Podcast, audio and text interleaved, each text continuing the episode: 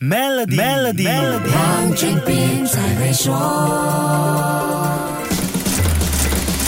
你好，我是黄俊斌。这几年，只要有留意社交媒体和新闻，一定听过紧缩货币政策，知道美国联邦储备局加息，进而引起各国中央银行跟着调高国内利率，然后大家就会联系到一个令人牙痒痒的名词——通货膨胀。紧缩货币政策也好，加息也罢，对我们的影响远远超出我们想象。IPO 市场也被上升利率波及，全球范围的上市项目在今年进一步减少，欧洲更是少得可怜。今年上半年。整个欧洲只有三十四家公司上市，这是自二零零九年金融危机以来最低的水平。欧洲金融市场协会的数据显示，欧洲企业在上半年通过 IPO 筹集的资金总额只有二十四亿欧元，这比去年同期少了百分之四十二，也是十四年来最低的。欧洲最大经济体德国今年上半年也只有两次 IPO，过去五年只有四十八家公司通过审核，在法兰克福交易所成功上市。罗马尼亚电力生产商 Hydro Electrica 今年七月在布加勒斯特交易所上市，筹集十六亿欧元，成为今年到目前为止欧洲最大型的 IPO 项目。相比之下，美国资本市场就显得更加有吸引力。很多欧洲的高成长企业选择到美国上市，英国芯片制造商 ARM 就是其中之一。不止新的 IPO 项目选择美国，一些已经在欧洲股票交易所上市的企业也考虑要转到美国股市交易。欧洲股市无法吸引企业上市，除了美国市场的竞争。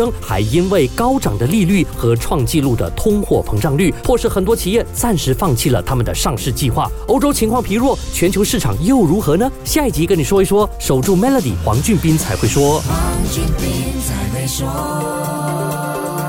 使用 Maybank To You Bits 为员工和供应商进行付款，即可赢取 Toyota Hilux。详情浏览 Maybank dot my slash SME Rewards 附条规。